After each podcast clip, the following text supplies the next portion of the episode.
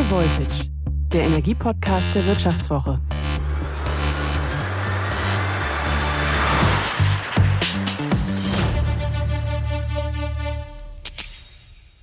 Hallo und herzlich willkommen zu High Voltage, dem wöchentlichen Podcast der Wirtschaftswoche über alles, was mit dem gerade doch ziemlich heißen Thema Energie zu tun hat. Ich bin Florian Güsken, ich bin Reporter und beschäftige mich Tag ein, Tag aus mit derzeit wie ich finde, schon ziemlich drängenden Fragen aus der Energiewirtschaft und der Energiepolitik, zum Beispiel mit schwimmenden Flüssigerdgasterminals, mit Ostergesetzen, aber auch damit, was äh, ein Öl oder was ein Ölembargo der Europäer gegenüber Russland, also der EU gegenüber Russland, für Folgen haben könnte in Russland, aber auch in Europa. Im Wechsel mit Theresa Raufmann, das ist meine Kollegin und meinem Kollegen Martin Seiwert, möchte ich hier in dem Podcast eigentlich jede Woche eine oder zwei drängende Fragen beantworten. Und die Frage, auf die ich heute eine Antwort suche, lautet, wer verdient derzeit eigentlich am meisten an diesen irre hohen Spritpreisen? Werden wir als Verbraucher, als Autofahrer, als Nutzer hier abgezockt oder ist es einfach der Markt? Und wie kann ich mich am klügsten verhalten? Denn es ist ja schon, das ist Ihnen sicher aufgefallen, komisch. Klar, zu Beginn des Kriegs in der Ukraine ist der Ölpreis erstmal nach oben geschossen und die Spritpreise, Benzin, Diesel, also alles, was man an den Tankstellen kauft, die haben nachgezogen. Die gingen auch erstmal nach oben. Im März war das ja besonders schlimm. Aber dann ist der Ölpreis wieder runtergegangen und die Spritpreise sind trotzdem oben geblieben. Wie kann das eigentlich sein und wer verdient da? Darüber spreche ich jetzt mit Professor Manuel Frondel. Manuel Frondel ist außerplanmäßiger Professor für Energieökonomik und angewandte Ökonometrie der Ruhr-Universität Bochum und außerdem Leiter des Kompetenzbereichs Umwelt und Ressourcen am RWI, dem Leibniz-Institut für Wirtschaftsforschung in Essen. Das RWI, das muss man dazu wissen, veröffentlicht regelmäßig einen sogenannten Benzinpreisspiegel. Also die haben ganz genau im Blick, wie sich die Benzinpreise entwickeln. Also Manuel Frondel kennt sich ziemlich genau aus, wenn es darum geht, jene zu identifizieren, die am Sprit verdienen. Und er hat einen ziemlich konkreten Verdacht, wer sich da gerade am meisten die Taschen füllt. Hallo, Herr Professor Frondel. Hallo. Herr Professor, mit was für einem Gefühl steuern Sie denn gerade auf eine Tankstelle zu? Natürlich äh, mit Schmerzen. Ähm, wenn ich sehe, wie hoch die Benzinpreise sind und besonders schmerzhaft ist natürlich, wenn ich dann die Rechnung bezahlen muss.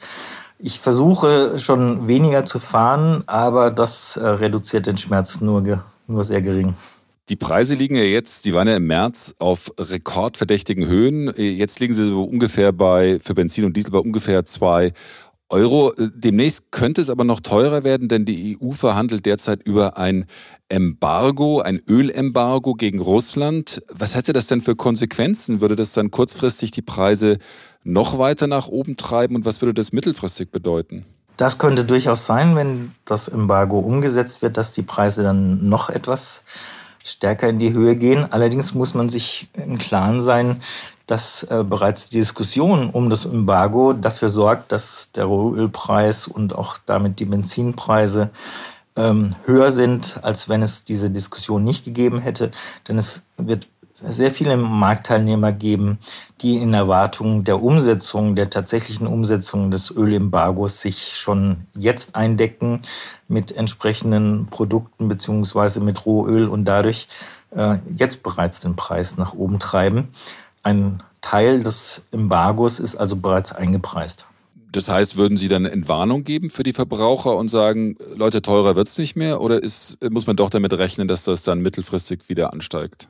Nein, Entwarnung, kann man in dieser Situation gar nicht geben. Es ist äh, absolut nicht ausgeschlossen, dass äh, mit der tatsächlichen Umsetzung ähm, dann tatsächlich die Preise nochmal einen Sprung machen. Allerdings erwarte ich nicht, dass das von dauerhafter Natur ist.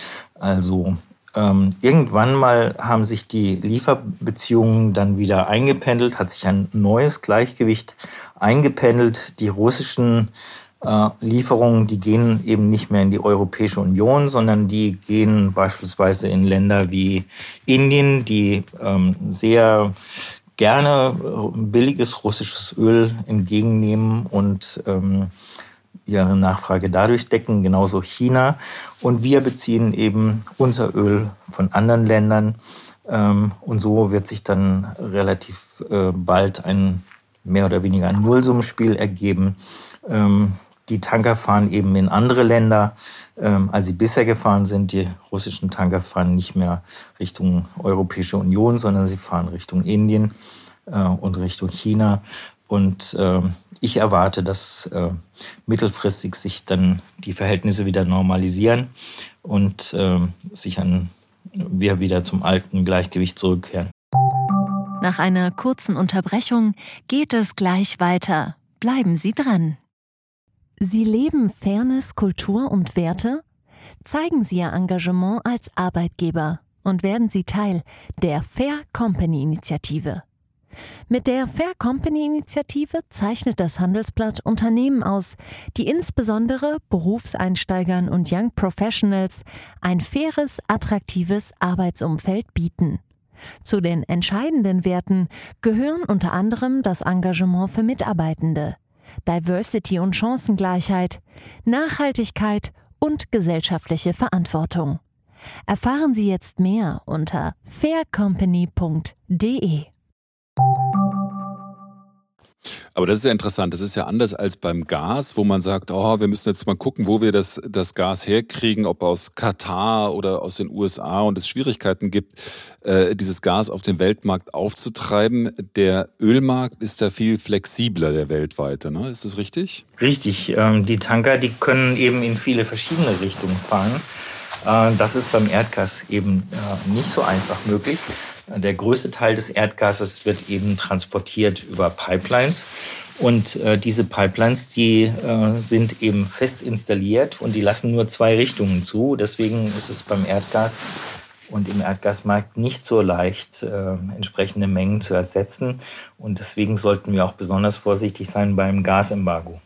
Jetzt haben wir recherchiert in der vergangenen Woche auch, dass es möglicherweise ein Ost-West-Gefälle innerhalb Deutschlands bei den Benzinpreisen geben könnte. Und zwar auch deswegen, weil die berühmt, mittlerweile berühmt berüchtigte Raffinerie in Schwedt, die ja über die Pipeline Druschba, das heißt der Freundschaft, versorgt wird. Also wenn die kein Öl mehr kriegt, dass dann möglicherweise der gesamte ostdeutsche Raum Probleme hat, mit äh, Benzin und Diesel und auch im Übrigen Kerosin versorgt zu werden und dass das die Preise nach oben drücken könnte und dass Benzin und äh, Diesel in Ostdeutschland zum Teil bis zu 20 Prozent teurer sein könnte als in Westdeutschland. Halten Sie das für realistisch? Ist es wirklich möglich? Ja, das halte ich durchaus für realistisch. Unsere Untersuchungen im Zuge des RWI-Benzinpreisspiegels zeigen immer wieder, dass wir regional sehr starke Unterschiede beobachten können. Das hängt äh, teilweise an der Angebotssituation, aber das hängt insbesondere auch an der Nachfragesituation. In äh, Städten mit hoher Nachfrage nach Benzin und hoher Kaufkraft insbesondere sind die Benzin- und Dieselpreise in der Regel eben höher als auf einem platten Land im Norden beispielsweise. Also es ist immer ein Zusammenspiel aus Angebot und Nachfrage, das den Preis bestimmt. Und ähm, deswegen kann es also durchaus sein, dass aufgrund auch der Angebotsverknappung im Osten Deutschlands dann die Preise mal vorübergehend äh, deutlich höher sein können. Wir, wir haben ja zuletzt ein ziemlich spannendes und teures Phänomen erlebt, ähm, nämlich dass der Ölpreis, als der Ölpreis hochging, sind die Preise für Benzin und Diesel sofort mit hochgegangen und als der Ölpreis dann wieder runtergegangen ist, sind die Spritpreise trotzdem oben geblieben. Hat sich das denn bei Ihnen in dem Benzinpreisspiegel wiedergespiegelt und wie kann das eigentlich sein? In der Tat äh, ist es so, dass wir im Zuge der äh, Untersuchungen, die wir für den RWI-Benzinpreisspiegel machen, betrachten wir die äh, Diesel- und Benzinpreise ohne Steuern und setzen äh, diesen Preis ins Verhältnis zum Rohölpreis pro Liter gemessen äh, in Euros. Und dann aus dieser Differenz können wir dann erkennen, ähm, wie hoch ungefähr die Marge sein, äh, sein wird bei dem äh, Verkauf von Kraftstoffen. Und diese Marge ist eben im März besonders hoch gegangen. Hm, das heißt, jemand macht da einen großen Reibach mit der Marge. Wer ist denn das genau, der da verdient? Ja, darüber ähm, können wir eher spekulieren, als dass wir das genau wissen. Wir haben einen Verdacht. Ähm, klar sollte sein, dass äh, die Tankstellenbetreiber äh, nicht diejenigen sind, ähm, die ein großes Interesse daran haben, möglichst viel Marge ähm, da zu beziehen, sondern die Tankstellenbetreiber, die ähm, haben ein ganz anderes Interesse. Sie wollen äh, möglichst den naheliegenden Wettbewerber unterbieten, um äh, Kunden zu gewinnen, aber nicht Kunden für den Kauf von Kraftstoffen, sondern Kunden für ihre Shops und die Produkte in ihren Shops. Ähm, ähm, das viel größere Geschäft der Tankstellenbetreiber äh, findet eigentlich durch, nicht durch den Verkauf von Kraftstoffen statt, äh, sondern durch die Produkte in den Tankstellen. Also die Tankstellenbetreiber verdienen an den Schokoriegeln und an dem äh, Bier und an den Brötchen, die die verkaufen. Ähm, aber wer, wer verdient dann an diesen Margen? Das ist, äh, wie ist denn genau, welche Akteure gibt es denn da auf dem Weg vom Bohrloch, also dort, wo das Öl gewonnen wird bis hin zur Zapfsäule, wenn es nicht die Tankstellenbetreiber sind? Sind das dann die großen Mineralölkonzerne, die Shells und BPs dieser Welt? Ja, wir wissen ähm, ja, und das kann, können wir an den hohen Rohölpreisen ja ablesen, dass ähm, die Rohölförderer derzeit ähm, große Gewinne machen ähm, dürften. Das ist äh, ganz klar. Ähm, aber nicht nur die werden große Gewinne machen, sondern auch diejenigen, die Raffinerien betreiben. Ähm, die beschriebene Lücke, die große Lücke, die ich gerade zitiert hatte, die geht nach unserem Verdacht vor allen Dingen auf die Raffinerien zurück.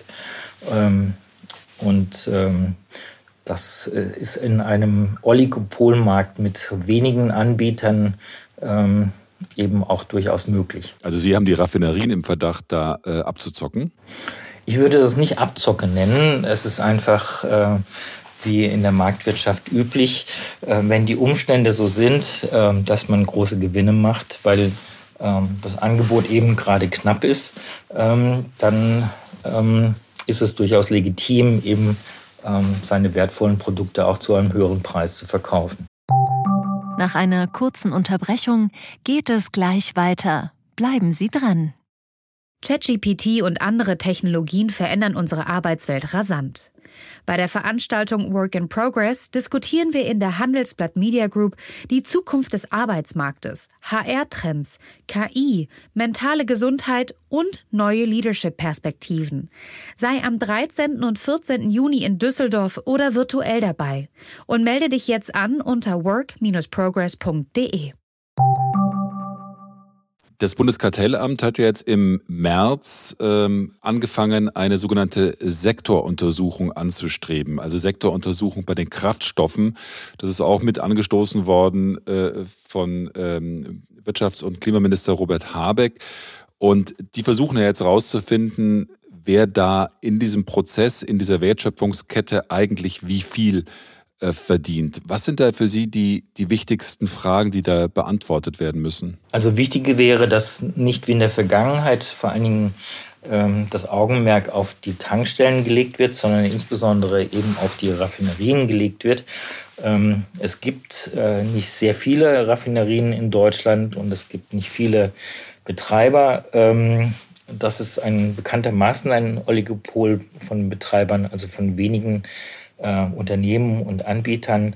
Und da sollte der Augenmerk drauf gelegt werden. Wie viele Raffinerien gibt es denn in etwa in Deutschland? Vielleicht zwei Handvoll. Glauben Sie denn, dass es da Absprachen gibt zwischen den Mineralölkonzernen und auch den Raffineriebetreibern? Nein, das glaube ich nicht, dass es äh, explizite Absprachen gibt. Aber die äh, momentane Situation erleichtert eben die stillschweigende Kollusion, also das stillschweigende äh, Verhalten in eine Richtung. Und äh, von daher sollte man eben tatsächlich mal äh, schauen, wie sich der Markt da verhält. Aber es ist ja nicht das erste Mal, dass das Bundeskartellamt da eine Untersuchung durchführt. Wie kann das eigentlich sein, dass man da heute immer noch so im Ungewissen tappt, wie da die genaue Wertschöpfung verläuft und wer da wann welche Margen macht? Ja, das sind äh, nach wie vor Informationsdefizite, die da herrschen ähm, und äh, die bei der letzten Sektoruntersuchung meines Erachtens nicht beseitigt worden sind.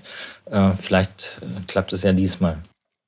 Es gibt ja jetzt Leute, die sagen, Also es ist ein großer Zirkus mit dem äh, Ölembargo. Die EU diskutiert rauf und runter. Es wird, wie gesagt, gestritten mit Ungarn, auch mit Tschechien und der Slowakei. Und manche sagen, das bringt am Ende gar nicht so viel. Ähm, das wird den äh, Russen und äh, Moskau nicht so wehtun, wie das die EU eigentlich erwartet. Wie sehen Sie das denn? Das sehe ich ganz genauso. Ähm, ähm, definitiv ist es nicht so, dass ähm, Russland sein Öl niemanden mehr verkaufen kann. Äh, Russland wird das Öl, was sie nicht in die Europäische Union verkaufen wird, äh, an andere Staaten in der Welt verkaufen, möglicherweise zu einem Abschlag. Ähm, das sieht man ja bereits an den entsprechenden Preisen. Möglicherweise werden dann äh, größere Mengen verkauft, weil die Nachfrage in diesen Ländern dann bei so niedrigen Preisen dann höher ist, zum Leidwesen eben des Klimaschutzes. Ähm, aber nicht zum Leidwesen von Russland. Also ich denke, im Wesentlichen wird es äh, auf ein Nullsummenspiel hinauslaufen und mittelfristig werden eben die Tanker äh, in andere Länder fahren und ähm, äh, Russland wird jedenfalls nicht auf dem Rohöl sitzen bleiben. Das heißt, dieses Embargo droht zu verpuffen. Ja, das Embargo wird früher oder später verpuffen und wird keinen großen Effekt haben. Nochmal zurück von der großen Politik jetzt zu den Autofahrern, zu den Verbrauchern. Äh, angesichts der Preise, was empfehlen Sie denn jetzt Autofahrern? Worauf sollen die beim Tanken achten? Wie tanken die schlau? Also mein wichtigster Rat, glaube ich, wäre, das Auto auch mal stehen zu lassen, die öffentlichen Nahverkehrsmittel zu benutzen äh, oder sogar auf das Fahrrad umzusteigen. Das ist ähm, ohnehin viel gesünder. Ähm, das hat, glaube ich, ähm, den größten Effekt auf den Geldbeutel. Ähm, aber wenn man nicht auf das Auto verzichten kann, dann sollte man, äh, wie bislang auch, darauf achten, zu welcher Tageszeit man tankt und äh, da wäre nach wie vor der wichtigste Rat, man sollte in den Abendstunden tanken. Insbesondere äh, jetzt ab 8 Uhr sind die Preise relativ günstig nach den Beobachtungen des RWI-Benzinpreisspiegels. Hingegen ähm, tanken zu Zeiten, wenn alle äh, morgens unterwegs sind zum, zum Arbeitsplatz, das sollte man vermeiden, weil das sind die Preise am höchsten. Befürworten Sie denn einen autofreien Sonntag dann auch, um Sprit zu sparen? Was halten Sie von der Idee? Nein, das halte ich äh, für keine besonders gute Idee. Äh, das ist eher äh, symbolischer Natur, genauso äh, wie ein Tempolimit. Äh, die Effekte sind sehr, sehr niedrig, aber ähm, die Kosten sind höher, als man denkt. Wir lähmen damit ähm, unsere Wirtschaft und ähm, wir gehen damit, damit äh, Zeitverluste ein und diese Zeitverluste, ähm, Ökonomen sagen, dazu Opportunitätskosten, die werden in solche, bei solchen Maßnahmen überhaupt nicht berücksichtigt. Es ist eben nicht so, wie das Umweltbundesamt behauptet, dass ein Tempolimit auf Autobahnen oder auf überhaupt ein Tempolimit keine Kosten verursachen würde. Das ist einfach falsch. Herr Professor Frontel, vielen, vielen Dank für die äh, Einsichten und Ihre Erläuterungen. Ähm, mir hat es viel gebracht, jetzt äh, um den, den Weg des Öls und vor allem des Spritz zu verstehen und ähm, den Verdacht gegenüber den Raffinerien nachvollziehen zu können. Ihnen alles Gute und vielen Dank. Ja, gerne. Dankeschön. Tschüss. So, das war's für heute. Für mich ist das eine ziemlich interessante Erkenntnis, dass im Jahr 2022 immer noch so unklar ist, wer am Sprit eigentlich wie viel verdient. Und ich finde es auch ziemlich ernüchternd, dass Manuel Frondel erwartet, dass das gerade so heiß diskutierte und auch heiß umstrittene äh, Ölembargo der Europäer gegenüber Russland einfach so verpuffen könnte. Ihnen in jedem Fall vielen Dank, dass Sie heute dabei waren. Die Folge heute wurde produziert von Anna Höhnscheid und Florian Högele. Euch vielen Dank dafür. Und auf eins möchte ich Sie unbedingt noch hinweisen, ein ziemlich gutes Angebot nämlich. Alle Hörerinnen und Hörer von High Voltage bekommen die Wirtschaftswoche nämlich fünf Monate lang zum halben Preis. Mehr dazu erfahren Sie unter www.vivo.de slash High Voltage zusammengeschrieben minus Abo. Nochmal www.vivo.de slash High Voltage zusammengeschrieben minus Abo.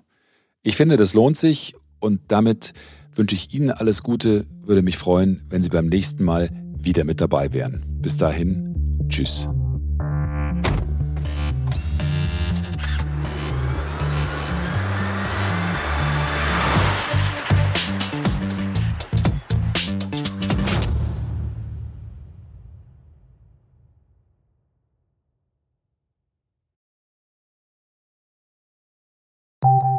Nach einer kurzen Unterbrechung geht es gleich weiter. Bleiben Sie dran.